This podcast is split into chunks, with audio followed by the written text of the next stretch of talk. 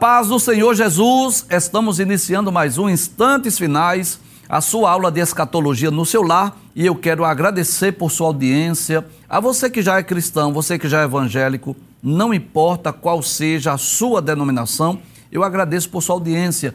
E quero também agradecer a você que não é cristão, que não é evangélico, talvez até pertença a outra religião, mas acompanhe a nossa programação pela TV ou pelo YouTube. Que Deus te abençoe, que as bênçãos de Deus continuem sendo derramadas sobre a sua vida, sobre a sua família. Seja muito bem-vindo aos instantes finais.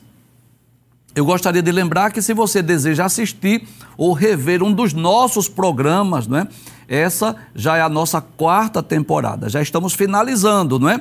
Mas você encontra lá no YouTube essas quatro temporadas. A primeira sobre os eventos escatológicos, fizemos um panorama dos eventos. Também explicamos o livro do Apocalipse, versículo por versículo. Estudamos o livro de Daniel, versículo por versículo, e recentemente estamos estudando sobre a infalibilidade das profecias bíblicas. Todos esses programas já estão lá no YouTube, no canal Rede Brasil Oficial. Você vai lá no playlist e esses programas estão disponíveis para você assistir ou rever quantas vezes desejar. Agora, se você deseja enviar uma mensagem para nós, talvez uma dúvida, uma pergunta, uma crítica, uma sugestão, opinião, fique à vontade. O número do WhatsApp está aparecendo na sua tela, é o 994661010. Saiba que a sua opinião é muito importante para nós. Como é do seu conhecimento, nós estamos estudando sobre a infalibilidade das profecias bíblicas nas epístolas gerais já estamos chegando no finalzinho da Bíblia, não é? Nos programas anteriores, nós estudamos algumas profecias nas epístolas aos Hebreus, a epístola universal do apóstolo Tiago, nas duas epístolas do apóstolo Pedro e também o último programa nós falamos sobre a diferença do anticristo e anticristos baseada na primeira epístola universal do apóstolo João. Hoje nós vamos estudar uma profecia que encontra-se na Epístola Universal do Apóstolo Judas, né? mas antes nós traremos algumas informações sobre esta última das epístolas, que também é o penúltimo livro da Bíblia. Então vamos trazer aqui algumas informações sobre esta carta, essa epístola muito breve, não é? Muito curta, são apenas 25 versículos mas de uma profundidade teológica muito grande, de suma importância para a igreja do Senhor Jesus. Você vai perceber, estudando as epístolas gerais, que a segunda, a terceira epístola universal do apóstolo João são muito breves, bem como a epístola universal de Judas. Né? A segunda epístola de João, ela possui apenas 13 versículos. A terceira epístola universal de João possui apenas 15 versículos, e a última das epístolas gerais. E o penúltimo livro da Bíblia, que é a Epístola de Judas, ela tem 25 versículos. Então essa, essa epístola, ela foi escrita entre os anos 70 a 80 depois de Cristo, e o tema principal desta carta é batalhar pela fé. Inclusive, o texto chave desta carta ou epístola é exatamente o versículo de número 3, onde Judas diz assim: Amados, procurando eu escrever-vos com toda a diligência acerca da comum salvação, tive por necessidade escrever-vos e exortar-vos a batalhar pela fé que uma vez foi dada aos santos. É como se Judas tivesse um propósito, um objetivo ao escrever esta epístola, mas fosse guiado, dirigido e direcionado pelo Espírito Santo para ensinar sobre esse tema tão importante que é batalhar pela fé. É bom lembrar que o autor desta epístola não é Judas Iscariotes, e sim um dos irmãos de Jesus que se converteu após a ressurreição de Cristo. Inclusive, eu faço questão de lembrar, tanto a Epístola Universal de Tiago como a Epístola Universal de Judas foram escritas por dois irmãos de Jesus. é bem verdade que eles não creram em Cristo durante a sua vida e durante o ministério de Cristo. Que coisa interessante. Se você dispõe de uma Bíblia, abra sua Bíblia comigo no Evangelho de Jesus escrito por João, capítulo de número 7, que a epígrafe fala exatamente sobre isso. A incredulidade dos irmãos de Jesus. Então, no capítulo 7, versículo 5, diz assim: Porque nem mesmo seus irmãos criam nele. Olha, se há exemplos na Bíblia de incredulidade, eu vou dizer que foi essa dos irmãos de Jesus, que conviveram com Jesus durante todo, toda a sua vida, que viram Jesus durante toda a sua vida, é, criança, adolescência, a, a sua fase de adulto, e não creram, não acreditaram nele, só passaram a acreditar após a morte e ressurreição de Jesus. Então, esse Tiago, que escreveu a epístola, como Judas, foram irmãos de Jesus. E eu faço questão de lembrar que Maria teve outros filhos além de Jesus. Você sabe disso, né? Jesus foi o primogênito de Maria, mas não foi unigênito. Maria teve outros outros filhos. Em Mateus capítulo de número 13, versículo 55, a palavra de Deus diz assim: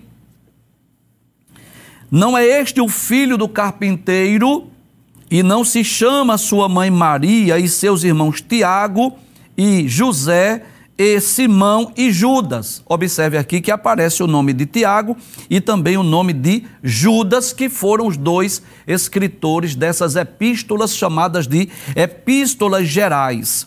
Eu poderia citar ainda Marcos capítulo 6, versículo 3. Inclusive, eu quero lembrar com muito respeito as pessoas de outra religião que prega e ensina que Maria sempre foi virgem. Isso não é verdade. Maria permaneceu virgem até que Jesus nasceu. Depois que Jesus nasceu, ela foi mulher de José normalmente e tiveram outros filhos, né? Quer dizer, Maria teve outros filhos além de Jesus. A Bíblia é bem clara em mostrar isso.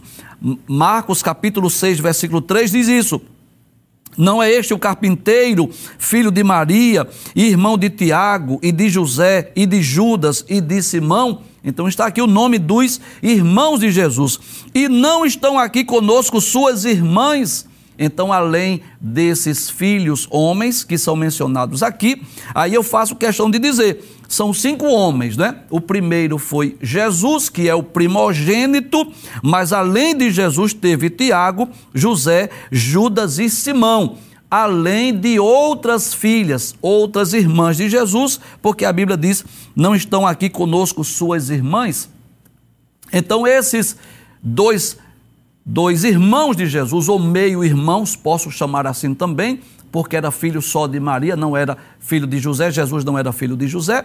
Eles, durante a vida de Jesus, não creram que Jesus era o Cristo, não creram que Jesus era o Messias, mas após a, a morte e a ressurreição de Cristo, eles se converteram e foram usados pelo Espírito Santo a escrever essas duas epístolas. Né? Tiago escreveu uma e Judas escreveu outras. E é interessante que ele não se identifica aqui como um irmão de Jesus. É muito interessante isso.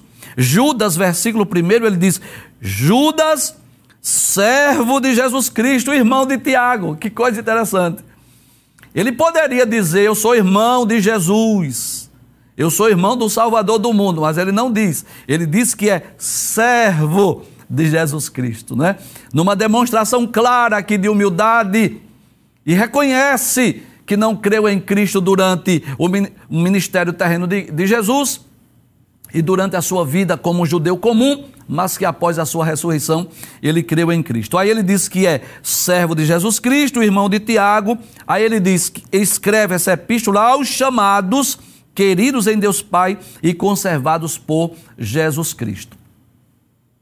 E como nós já dissemos, Judas escreveu esta, essa carta ou epístola com 25 versículos apenas para advertir a igreja do perigo das falsas doutrinas que eram ensinadas pelos falsos mestres. Nós já dissemos aqui, não somente Judas, não é? mas o apóstolo João, o apóstolo Pedro, o apóstolo Paulo e outros apóstolos escreveram sobre o perigo das falsas doutrinas, dos falsos ensinos, do ensino dos falsos apóstolos e dos falsos mestres. Este foi um dos temas principais das epístolas gerais. Mas não só isso.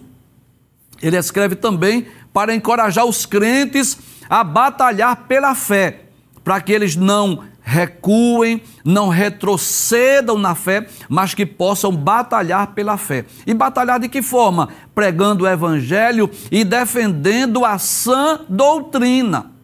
E eu posso dizer, sem medo de errar, que estas advertências de Judas, esses ensinos servem para nós hoje essas cartas, essas epístolas, esses ensinos, essas doutrinas, elas foram preservadas, foram inclusas no cânon sagrado, foram traduzidas, chegaram em nossas mãos, por quê? Simples, porque elas servem para a igreja de todas as épocas. E eu posso dizer também que hoje é uma palavra de alerta, de advertência para nós sobre o cuidado que devemos ter com as falsas doutrinas, com os falsos ensinos que são propagados, difundidos e ensinados pelos falsos apóstolos e pelos falsos mestres.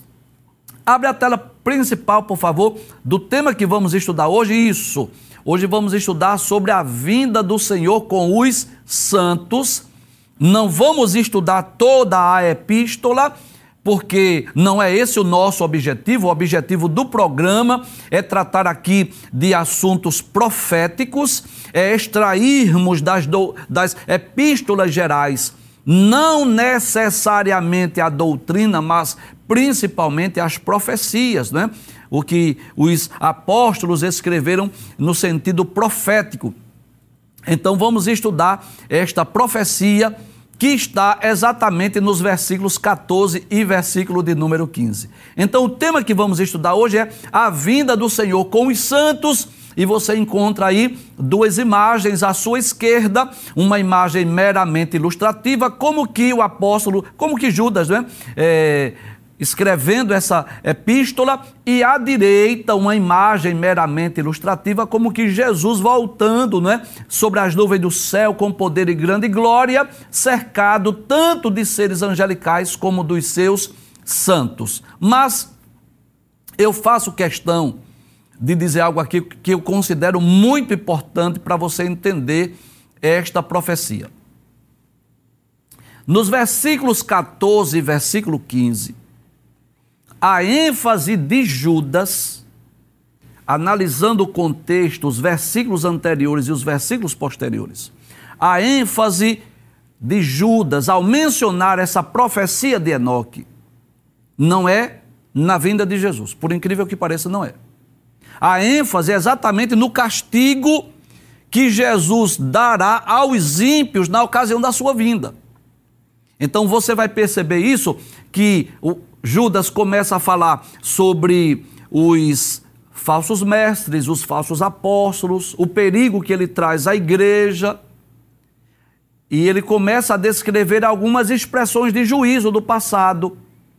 E ele diz que Jesus vai voltar. Ele faz menção a uma profecia lá de Enoque, que é o sétimo depois de Adão, que quando Jesus voltar com os santos, Jesus trará juízo sobre os ímpios, sobre os homens que cometem impiedade. Então, eu quero ser muito claro aqui.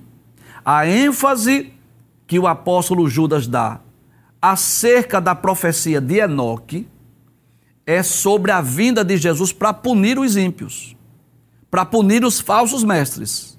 Só que nós queremos dar ênfase à vinda de Jesus, que é exatamente o, o versículo de número 14. Então eu faço questão de explicar isso para que nós possamos entender o contexto e porquê, o porquê, a razão, o motivo pelo qual Judas menciona uma profecia que tudo nos leva a crer que foi uma profecia transmitida oralmente de Enoque, o sétimo depois de Adão. Abre a tela, por gentileza. Vamos ver o que diz a palavra de Deus. Judas, versículo de número 14, diz assim: E destes profetizou também Enoque. E aí eu quero explicar aí dois termos: Primeiro, quem são essas pessoas que Judas está se referindo? Quando ele diz, e destes, destes quem? Eu vou explicar. Vamos, se você está com a sua Bíblia, você vai, por favor, abrir na Epístola de Judas. E você vai perceber que a partir do versículo 4, ele começa a falar sobre esses homens ímpios, sobre esses falsos mestres, falsos apóstolos, estes hereges que estavam ensinando falsas doutrinas. Observe que eu já li o versículo 3. Ele vai dizer que sentiu a necessidade de escrever acerca da necessidade de batalhar pela fé. Eu queria escrever sobre a fé comum, sobre a salvação, mas eu senti a necessidade, eu tive a direção de Deus, palavras minhas, de escrever sobre a necessidade de batalhar pela fé. Aí no versículo 4 ele vai explicar por quê.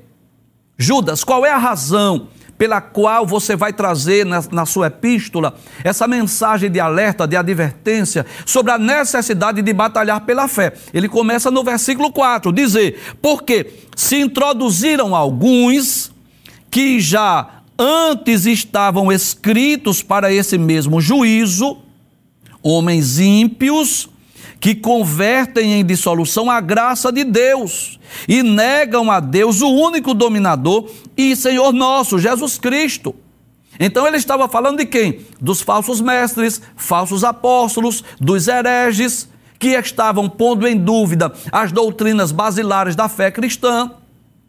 E ele começa a trazer essa mensagem de alerta e advertência à igreja, falando das características desses homens ímpios, desses homens cruéis que se infiltraram na igreja, que trouxeram falsos ensinos, falsas doutrinas. Aí ele começa a falar, por exemplo, algumas características. Eu não vou ler toda a epístola, mas, por exemplo, no versículo 11 ele diz: Ai deles, deles quem? Os falsos mestres.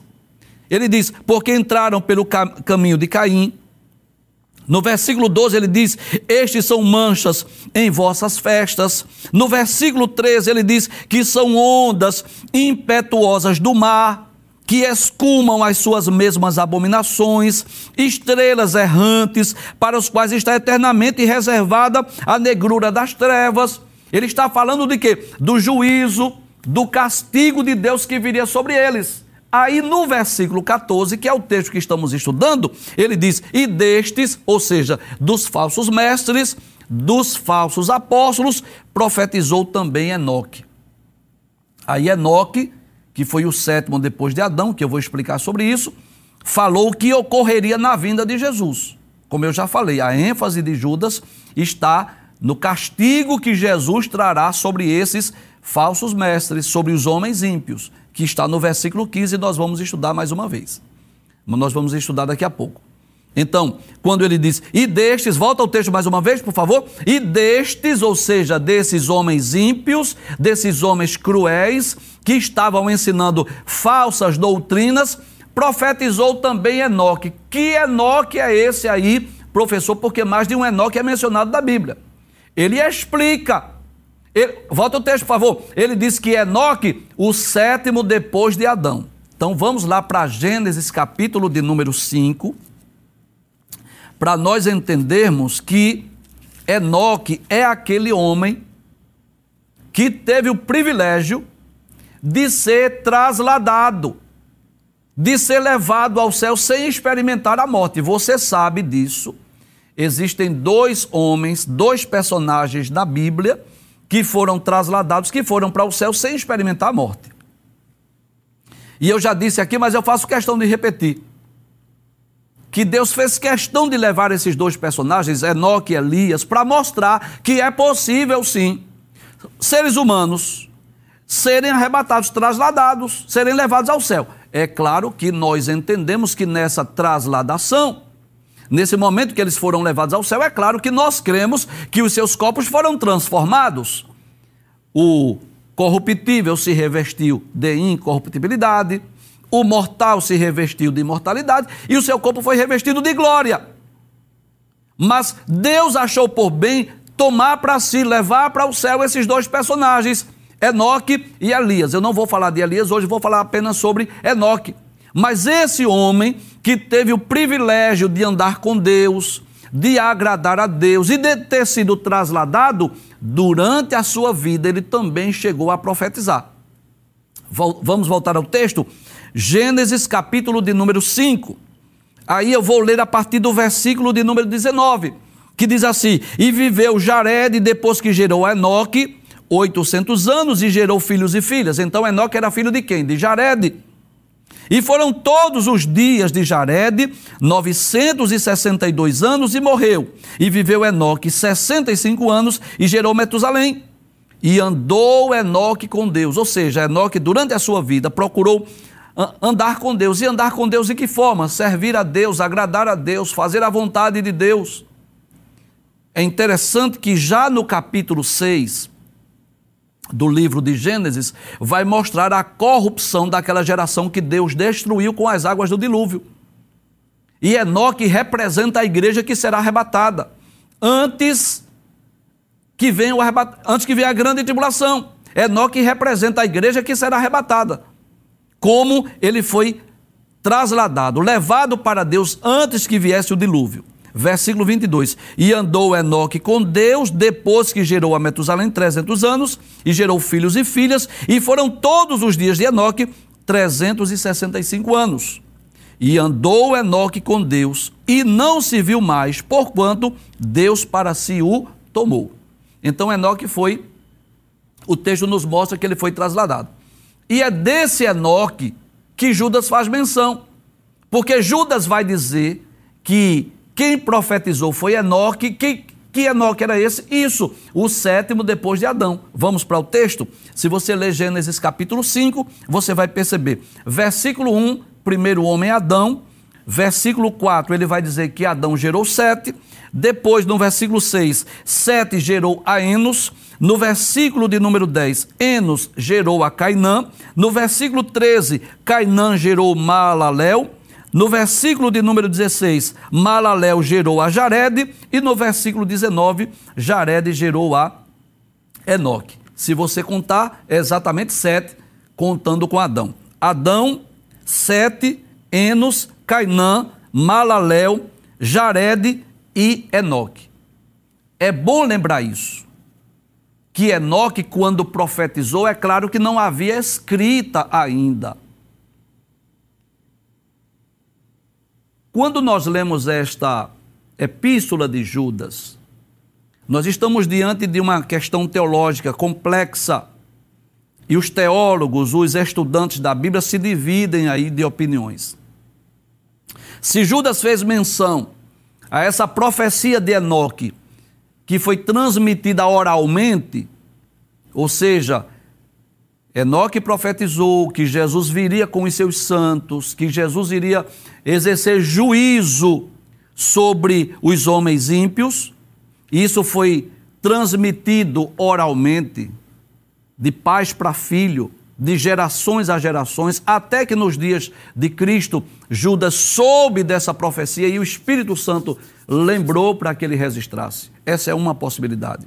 Existe uma outra possibilidade é que tenha sido o próprio Cristo, o próprio Espírito Santo que tenha dito a Judas que ele escrevesse acerca dessa profecia que foi predita por Enoque. Possibilidade número dois. E ainda uma possibilidade número três, que é menos provável que Judas tenha se referido a um livro apócrifo, a um livro não inspirado, que não está no cano que recebe esse nome, que é o livro de Enoque, que foi descoberto aí por volta do segundo ou terceiro século antes de Cristo.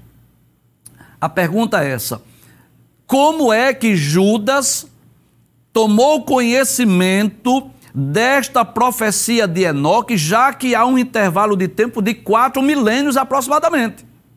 De Enoque, o sétimo depois de Adão, até Judas, que viveu depois de Cristo, ou, ou, nos dias de Cristo, são mais ou menos quatro milênios.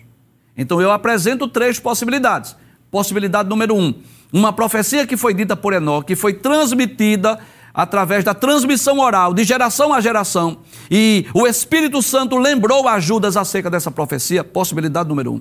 Possibilidade número dois: o próprio Cristo, o próprio Espírito Santo Disse aí: Olha, Judas, você está escrevendo, os livros não foram inspirados? Não é a palavra de Deus através dos escritores? Pode ter sido o Espírito Santo. O Espírito Santo disse assim: Olha, Judas, faz menção aí, que acerca desses homens ímpios, desde os dias de Enoque, o sétimo depois de Adão, que já estava predito, que Jesus viria para exercer juízo sobre eles. Escreva aí. Possibilidade número três, que eu acredito a menos provável, a menos possível, é que Judas tenha feito menção a uma profecia que encontrava-se num livro apócrifo, num livro não inspirado, com, com o nome de profecia de Enoque, e ele fez menção a essa profecia. Essa eu acho menos possível. Prefiro crer, prefiro acreditar que Judas fez menção a esta profecia que foi dada ou através de uma transmissão oral, ou que o próprio Cristo, o próprio Espírito Santo tenha revelado a Judas e ele faz menção a essa profecia na sua epístola. Volta ao texto mais uma vez, por favor. Aí ele diz: E destes, destes quem? Dos homens ímpios, dos homens cruéis, dos homens maus, profetizou também Enoque. Que Enoque é esse? Já explicamos o sétimo depois de Adão, dizendo: Eis que é vindo o Senhor com milhares de seus santos. Olha que coisa interessante. Eu não tenho nenhuma dificuldade de acreditar que essa profecia foi predita lá nos dias de Enoque. Não tenho nenhuma dificuldade, porque essa é uma característica de Deus. Deus anuncia o fim desde o princípio. Se você lê Isaías capítulo 46, versículos 9 e 10, que é um texto que eu amo, sempre menciono esse texto nas nossas aulas de escatologia. Veja que coisa interessante. Isaías 46 é uma, uma profecia acerca da queda dos ídolos de Babilônia. E Deus diz através de Isaías: lembrai-vos das coisas passadas. Isaías capítulo 46, versículos 9 e 10. Lembrai-vos das coisas passadas desde a antiguidade, que eu sou Deus e não há outro Deus, não há outro semelhante a mim, que anuncio o fim desde o princípio. Então é como se, desde os dias de Enoque, Enoque viveu já num período difícil, porque nós vamos perceber que depois de Enoque, aquela geração foi destruída com as águas do dilúvio. E é muito possível isso que Enoque tenha visto muita impiedade, muita iniquidade, e de alguma forma o Espírito Santo disse: Olha, um dia Jesus vai voltar e ele vai exercer juízo sobre os homens ímpios.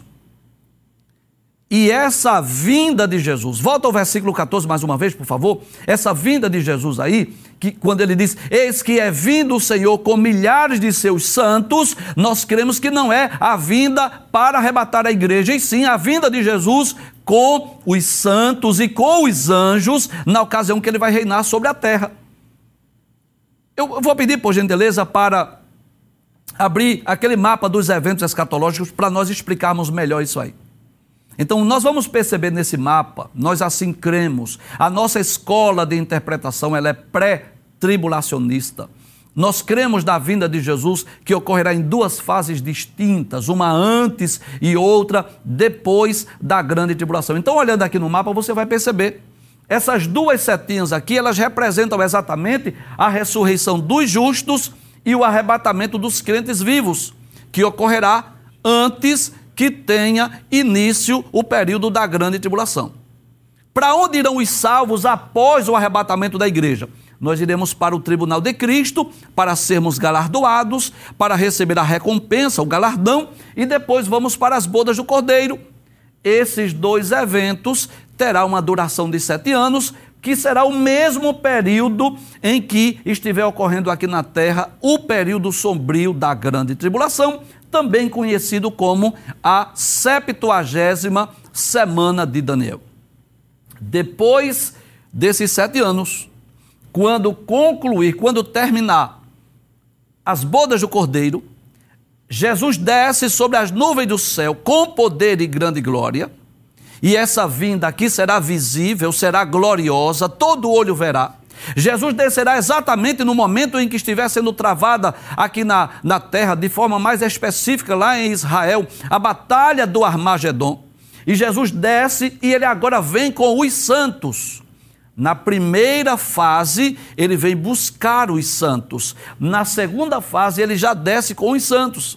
Essa é a ocasião que Jesus virá sobre as nuvens do céu com poder e grande glória, e ele vem trazendo juízo, castigo sobre os ímpios, sobre aquelas nações que estavam lutando contra Israel, para depois ele implantar o seu reino milenial aqui na terra.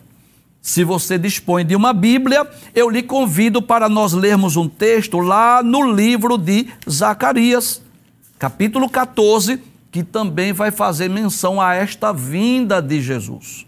Zacarias capítulo 14, a partir do versículo 1 diz assim: Eis que vem o dia do Senhor. E dia do Senhor aqui é um dia de uma ação divina. É um dia em que Deus estará agindo na terra, em que os teus despojos se repartirão no meio de ti. Os despojos de quem, professor? De Jerusalém, do povo judeu. Versículo 2: Porque eu ajuntarei todas as nações para peleja contra Jerusalém, e a cidade será tomada, e as casas serão saqueadas, e as mulheres forçadas, e metade da cidade sairá para o cativeiro, mas o resto do povo não será expulso da cidade. Que ocasião é essa, professor? É a ocasião da grande tribulação. De forma mais específica, a segunda metade da grande tribulação, quando os exércitos das nações confederadas estiverem lutando, pelejando contra Jerusalém com o intuito de destruir a cidade de Jerusalém e também o povo judeu. Versículo 3: E o Senhor pelejará contra estas nações, e o Senhor sairá e pelejará contra estas nações, como pelejou no dia da batalha. E naquele dia estarão os seus pés sobre o Monte das Oliveiras, que está defronte de Jerusalém, para o oriente e o Monte das Oliveiras será fendido pelo meio, para o oriente e para o ocidente, e haverá um vale muito grande. E metade do monte se apartará para o norte e a outra metade para o sul. Veja que nós cremos na literalidade desse texto. Essa é a ocasião da segunda fase da segunda vinda de Cristo, onde ele virá de forma visível, de forma gloriosa, onde todo olho verá. Quem estiver em Jerusalém, quem estiver em Israel, verá literalmente Jesus descendo verá presencialmente, verá com os seus próprios olhos. Quem estiver espalhado pelo mundo verá através dos meios de comunicação. Com certeza, através da mídia, dos meios de comunicação, será é, registrado e as pessoas poderão ver. Versículo de número 5. E fugireis pelo vale dos meus montes, porque o vale dos montes chegará até Azel. E fugireis, assim como fugiste do terremoto nos dias de Uzias, rei de Judá. Então virá o Senhor, meu Deus, e todos os santos contigo, ó Senhor. Por favor, coloca ali aquela imagem da tela principal, por favor. Volta uma tela. Não a segunda, que tem o, isso, abre aí. Então, observe que é claro que isso é uma imagem meramente ilustrativa, mas na ocasião do arrebatamento, as pessoas que estiverem na terra não vão ver Jesus, não vão ver os anjos, não vão ver as pessoas subindo, sendo arrebatadas, mas na ocasião da vinda de Jesus em glória, que ocorrerá sete anos após o arrebatamento, aí sim, quem estiver na terra verá Jesus descendo sobre as nuvens do céu com poder e grande glória. Passa o texto mais uma vez, versículo de número 14. Aí vamos explicar agora e destes, destes quem? Destes ímpios, desses homens cruéis, desses falsos mestres, profetizou também Enoque. Que Enoque é esse, professor? Aí Judas diz, o sétimo depois de Adão. Ele profetizou, claro, não, não escreveu, porque na época não havia escrita, mas Deus usou ele para dizer: esse Deus que revela o fim desde o princípio, disse: Olha, você, traz a tela, por favor. É como se Enoque estivesse vivendo naquele período de iniquidades, de muitos pecados, porque ele viveu uma gera, é, prestes à geração do dilúvio que foi destruída, ele viu muita iniquidade e é como se este homem que procurou andar com Deus, procurou agradar a Deus, é como se ele vivesse inquieto. É como se o seu coração vivesse aflito por causa das iniquidades, das impiedades. E é como se o Espírito Santo dissesse a ele: Olha, Enoque, eu quero te dizer algo. E o que é? Profetiza aí. E ele profetizou virá o Senhor com os seus santos e ele vem para trazer juízo, ele vem para trazer castigo.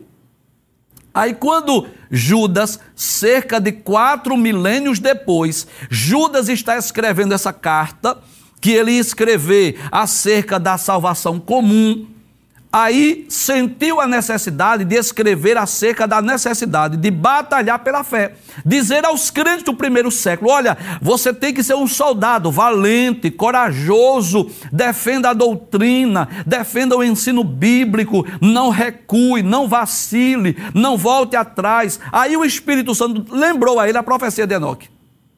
E eu quero dizer que esses homens ímpios, cruéis, esses hereges, esses falsos mestres, virá o juízo sobre eles. Jesus virá com os seus santos e nessa ocasião ele vai trazer juízo. Versículo de número 15. Pode passar o texto mais uma vez. Isso, isso. Deixa eu só explicar aqui mais uma, relembrar algo que eu já disse aqui. Como eu disse, eu quero dar ênfase à profecia sobre a vinda de Jesus. Essa é a nossa ênfase do programa. Enoque, o sétimo depois de Adão, cerca de quatro milênios antes de Cristo, já profetizou sobre a vinda de Jesus, que Jesus viria com os seus santos. Essa é a ênfase que eu quero dar. Mas eu não posso deixar de explicar o versículo 15, que é exatamente o que ocorrerá nessa ocasião da vinda de Jesus: o juízo e o castigo sobre os ímpios, aqueles que cometem impiedade, iniquidade. Então, aquela profecia que Deus deu a Enoque quatro milênios antes de Cristo. Ela é relembrada por Judas, como se Judas dissesse assim: esses homens hereges, esses homens cruéis, esses homens ímpios, que estão difundindo heresias, eles terão, terão seu castigo. E quando será esse castigo? Na ocasião da vinda de Jesus, quando ele vier com os seus santos. Versículo 15, que é o último texto que vamos estudar. Então, quando Jesus vier com os seus santos, e todos os santos com ele, Judas, ele vem para quê? Ele diz para fazer juízo contra todos e condenar dentre eles todos os ímpios por todas as suas obras de impiedade que impiamente cometeram e por todas as duras palavras que ímpios pecadores disseram contra ele. Olha que coisa interessante. Veja quantas vezes Judas, só nesse versículo, vai falar de ímpios vai falar de impiedade, de obras de impiedade. Veja, mais uma vez, vamos contar mais uma vez? Ele diz: para fazer juízo contra todos e condenar dentre eles todos os ímpios. Quem são os ímpios? Aqueles que cometem impiedade. Aí ele faz questão de relembrar: por todas as suas obras de impiedade que impiamente cometeram e por todas as duas palavras que ímpios pecadores disseram contra ele. Olha que coisa interessante. Então, o que Judas está trazendo a, lembrança, a memória, é que esses falsos mestres, esses falsos apóstolos, esses falsos obreiros, que ensinam heresias, que ensinam falsas doutrinas, doutrinas contrárias à palavra de Deus, que negam a divindade de Cristo ou a encarnação de Cristo, como muitos gnósticos naquela época que estão ensinando que Jesus não é o único Salvador, não é o mediador entre Deus e os homens, que negam a eficácia do sangue de Jesus, ou que estão mostrando outros meios de salvação, estão mostrando outras formas do homem ser salvo, esses ímpios verão na ocasião que Jesus vier sobre as nuvens do céu, com poder e grande glória, que ele virá com os santos, e aí receberão o devido castigo, receberão o devido juízo por conta das suas obras de impiedade. Então, o que eu posso dizer aqui, sem medo de errar, é que é mistério que essas coisas aconteçam.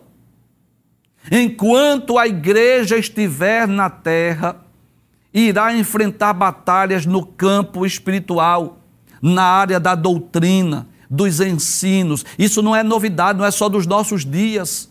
Há dois milênios que a igreja está na terra e você vai perceber isso lendo as epístolas que desde os primórdios da fé cristã que surgiram as heresias, os ensinos deturpados, os falsos apóstolos, os falsos mestres, os falsos obreiros que se infiltraram na igreja pregando as suas heresias. Mas haverá um dia que Cristo descerá sobre as nuvens do céu, com poder e grande glória, virá com os seus santos e com os santos anjos, e estes homens cruéis, esses homens ímpios, hão de receber a devida recompensa, como foi predito pelo apóstolo Judas nessa epístola.